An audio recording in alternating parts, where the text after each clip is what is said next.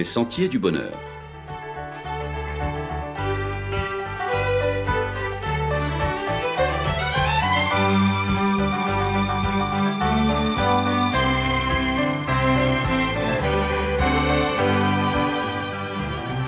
Une émission qui vous apporte un message d'espérance, de paix, de joie et de confiance. Chers amis auditeurs, bonjour. Qui veux-tu devenir? Alors, prends-toi en main. Toute notre jeunesse est retournée en formation, tout le monde a effectué sa rentrée. Que de destin, que de vie pleine de rêves, d'avenir et de riches parcours, que d'ambitions caressées et de projets qui foisonnent. Comment les atteindre, nos objectifs? Pourquoi certains s'en sortiront, réussiront brillamment alors que d'autres, malheureusement, se prendront les pieds dans le tapis de la vie? Comment devenons-nous ce que nous sommes? Nous sommes conditionnés en grande partie par des facteurs étrangers à nos décisions qui ont formé notre structure psychophysique. Nous avons tous un fort bagage génétique qui non seulement influence notre dimension corporelle, mais aussi notre tempérament et notre personnalité.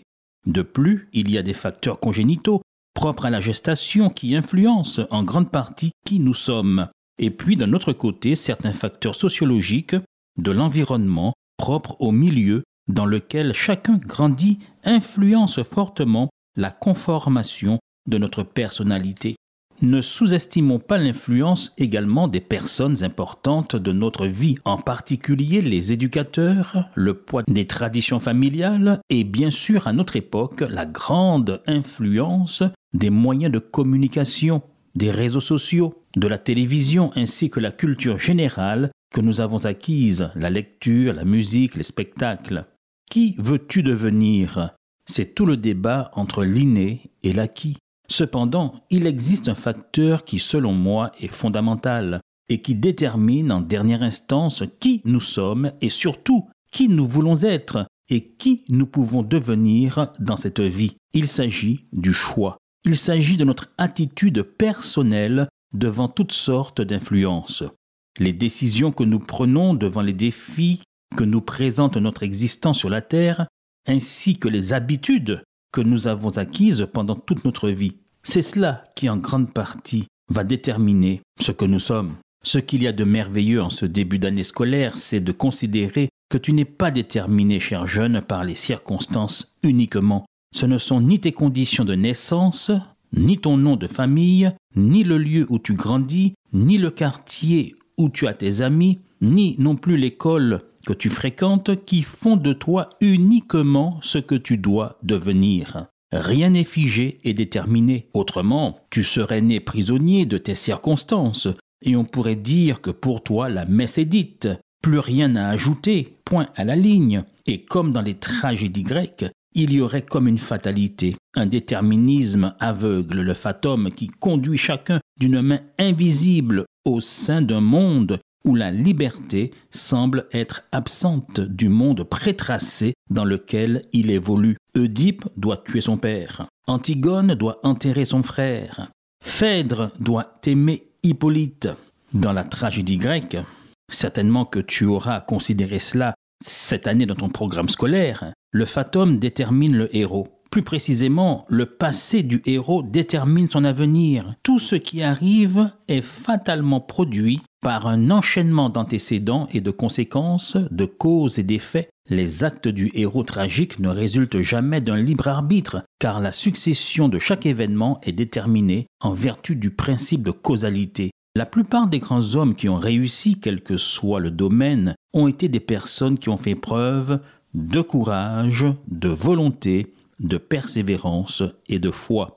La volonté, c'est comme un muscle. Plus on fait preuve de volonté, plus on s'exerce, plus on la sollicite, alors plus on devient volontaire, plus on s'affirme, plus cela devient facile.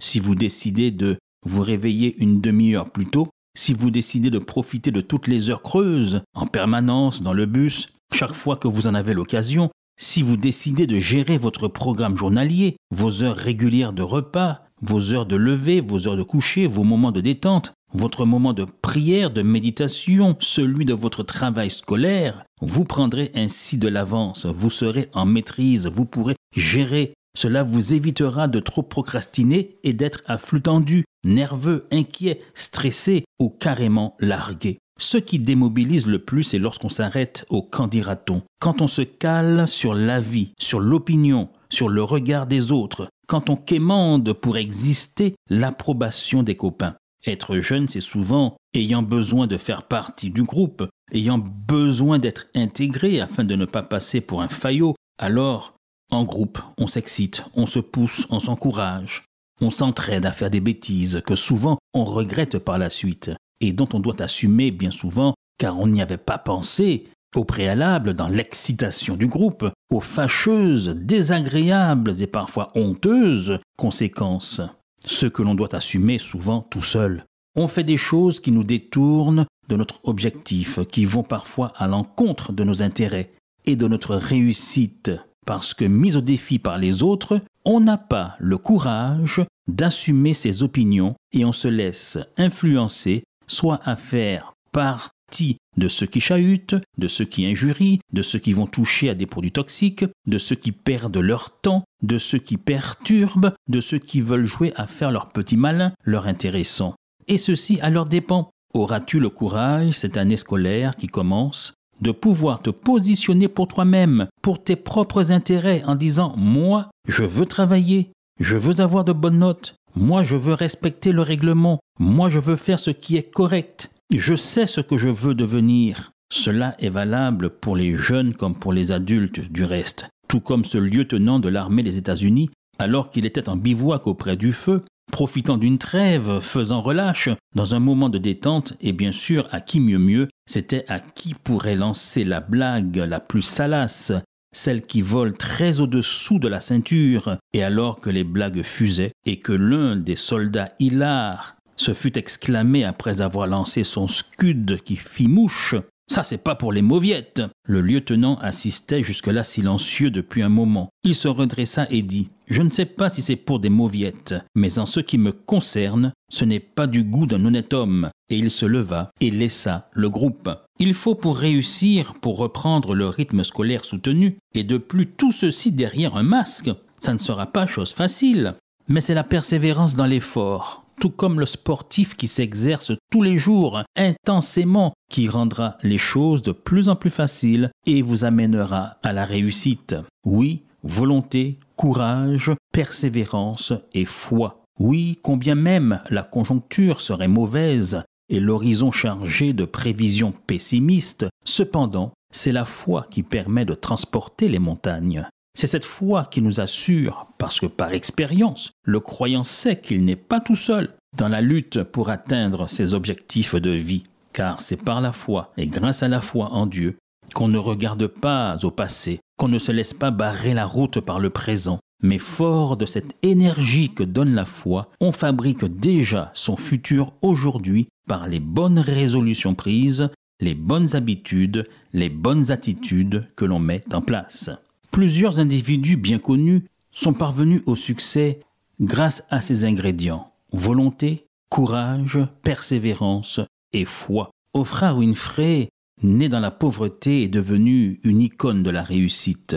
En tout cas de la réussite matérielle, avec une fortune personnelle de près de 3 milliards. Enfant dans le Mississippi, Oprah portait souvent des robes faites de sacs de pommes de terre, elle se faisait ainsi appeler la fille qui s'habille comme un sac. Pour s'amuser, elle n'avait qu'un cafard, un ravet dans une boîte avec lequel elle jouait, et pour toute poupée, un épi de maïs séché, qu'elle s'amusait déjà à interviewer. Sa mère était domestique et elle n'a jamais connu son père. Sa grand-mère, qui l'a élevée dans le Wisconsin, à partir de sa sixième année, n'hésitait pas à la frapper avec une baguette quand elle ne travaillait pas assez. Mais ses débuts pour le moins difficiles sont le parfait point de départ d'un parcours typique de l'American Dream. Oprah Winfrey travaille dur et obtient, après avoir remporté un concours d'éloquence, une bourse à l'Université du Tennessee, à l'époque quasiment exclusivement fréquentée par des étudiants noirs. Là, elle étudie la communication. Peut-être est-ce dû à son esprit de revanche ou, comme elle le dirait elle-même, un don du ciel. Quant à celui qui se nomme héritier Luana Nzinga, patron de Bi Ecoservice, cet ex-livreur de pizza est devenu chef d'entreprise. Arrivé en France à 8 ans en provenance de l'Angola pour fuir la guerre civile, le jeune Zwinga s'installe à Nantes puis à Paris où résident des membres de sa famille. Son bac en poche, il enchaîne les petits boulots mais peine à trouver de réelles perspectives d'emploi. J'ai livré des pizzas puis je me suis lancé dans un BTS mais je m'ennuyais, témoigne-t-il. De guerre il postule pour un stage dans une société de services qui propose des ménages à domicile. Le jeune homme est motivé. Il décroche un CDI et gravit les échelons un à un pendant six ans jusqu'à atteindre le poste de directeur commercial. Le voilà lancé. Il décide alors de créer sa propre entreprise de nettoyage, Bi Eco Service. Son originalité, l'utilisation de produits écologiques. Aujourd'hui, à 32 ans, il gère deux sociétés, une à Toulouse, une à Paris, avec 350 salariés et un chiffre d'affaires de 3 millions d'euros. Belle revanche pour le petit immigré angolais qui ne parlait pas un mot de français à son arrivée en Europe. Rappelle-toi, cher jeune, comme le disait l'adage, il n'y a pas de chemin pour celui qui ne sait où il va. Qui veux-tu devenir? Alors prends-toi en main. S'il n'y a pas de chemin pour celui qui ne sait où il va, mais pour celui qui garde la foi, qui avance sur un chemin de foi, il peut alors développer avec énergie, dynamisme et optimisme sa volonté faire preuve de persévérance et de courage, et ainsi atteindre son but. Quand en plus tu places ta confiance en Dieu, le succès est toujours au bout du chemin. Mais souviens-toi que ce ne sont pas les circonstances, ton environnement, tes conditions de naissance qui font de toi uniquement ce que tu es et ce que tu dois devenir. Le plus important, ce sont tes choix, tes décisions et les ingrédients que tu mettras dans la sauce, à savoir volonté, courage, persévérance et foi. Cher jeune, ne te laisse détourner ni à droite ni à gauche, mais avec foi, fonce et bats-toi. Bon courage pour cette rentrée, bon courage pour cette année scolaire, et à la semaine prochaine, chers amis auditeurs.